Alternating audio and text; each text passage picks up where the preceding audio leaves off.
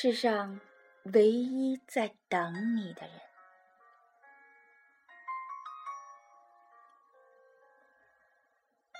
母亲真的老了，像孩子一样的缠人。每次打电话，都热切的问：“你什么时候能回来？”且不说相隔一千多里路要转三次车，光是工作和孩子已经让我分身无术，哪里还抽得出时间？我为难地说：“那么忙，怎么能请假呢？”可他急急地说：“你就说妈妈得了癌症，只有半年活头了嘛。”我生气了。他却呵呵的笑了。小时候，每逢刮风下雨，我不想去上学，装肚子疼，总会挨骂的。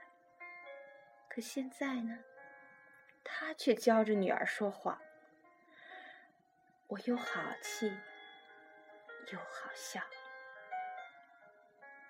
就这样的问答不停的重复着，我终于忍不住了。那我下个月回家。母亲竟高兴的要哭了。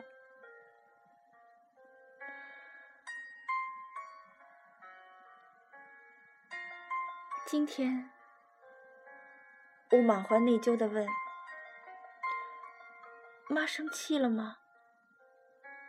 他连忙说：“我没有生你的气啊，我知道你忙，可是院子里葡萄熟了，梨也熟了。”妈妈希望你快回来吃啊！唉，周六，我早早的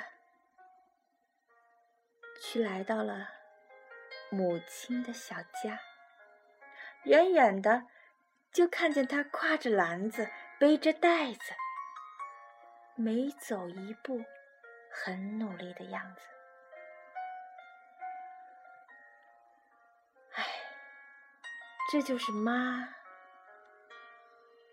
这就是一个想孩子的妈。我知道人活八十也是需要母亲的，所以，我真的是一路小跑过去的。我抱着她，生气地说：“这么大年纪了，还骗自己有病。”你亏想得出来。可虽然责备着他，但是我心里还是很欢喜的。妈妈忙进忙出，煮了很多好吃的，好像在等着我夸奖呢。可我呢，毫不留情的批评着：红豆粥糊了，包子皮太厚，卤肉味道太咸了。妈妈的笑好像很尴尬了，她无奈的搔着头，我心里却在暗暗的笑。我知道，一旦我说什么好吃，她就要逼我吃好多的。我给母亲做饭，陪她聊天儿，她长时间的看着我，无比的疼爱。我问：“你这么疼我，为什么不到我家住呢？”嗯，不去，不惯呢。唉，那妈，我明天可要走了。妈妈急了，她说明天我再给你做一桌好吃的，行吗？第二天，妈妈真的准备了满满一桌子的菜。可我看到这饭的时候，真的惊呆了。鱼鳞没刮，鸡块上有毛，金针菇上居然有头发。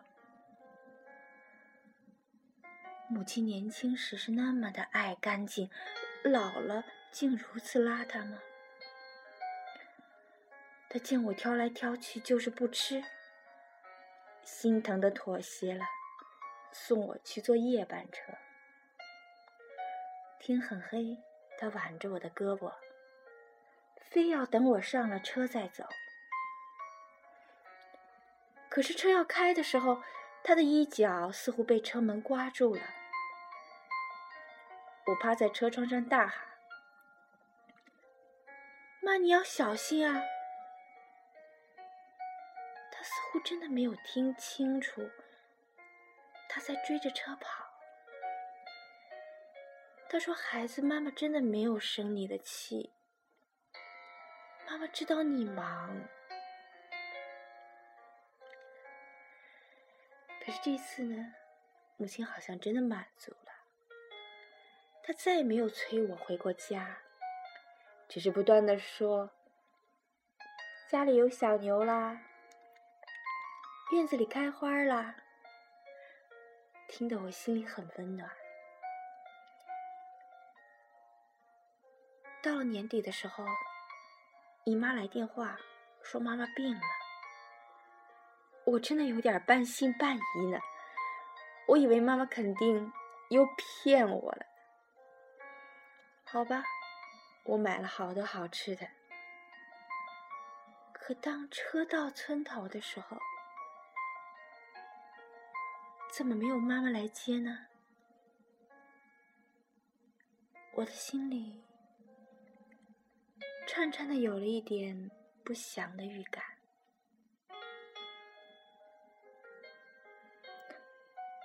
姨妈说，打电话的时候，妈妈就已经不在了。她走得很安详。原来她真的，真的是得了癌症的。姨妈还说，其实妈妈早就换了眼睛的，看东西很费劲。我把那些好吃的紧紧的抱在胸前，心呢，好像真的被挖走了。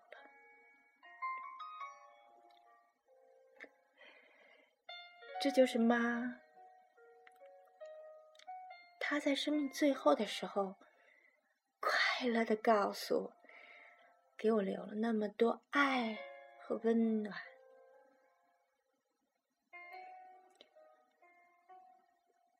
在这个世界上，唯一不会生我们气的，唯一肯永远等我们的，真的就是妈。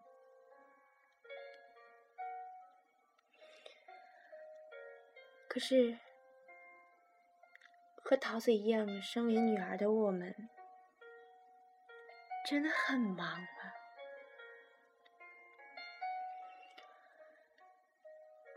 如果我们的爸妈依然和我们同在，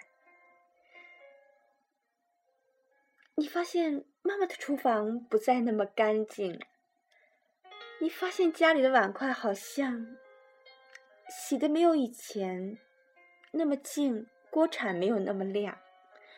你发现爸爸的花草树木好像有一点荒废，你发现家里的地板、衣柜似乎沾着灰尘。如果你觉得妈妈煮的菜有些咸，或许你还发现爸妈的一些习惯，他们不再想要天天洗澡的时候。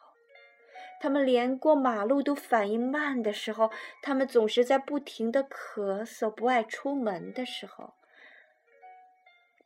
你要告诉自己，我们的爸妈真的老了，他们真的需要有人照顾。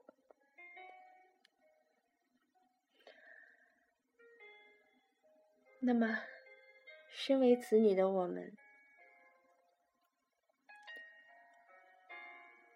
要不要换一下角色呢？树欲静而风不止，子欲养而亲不在，真的就完了。那么，亲爱的朋友们，今天如果您和桃子一样，和桃子一样觉得，在这个世界上，唯一肯为我们付出所有和全部的，就是爸妈的时候，那么也想一下，我们为他们付出了多少？在这个假日，我们有多少时间是不忙了，是在陪着他们一起过的呢？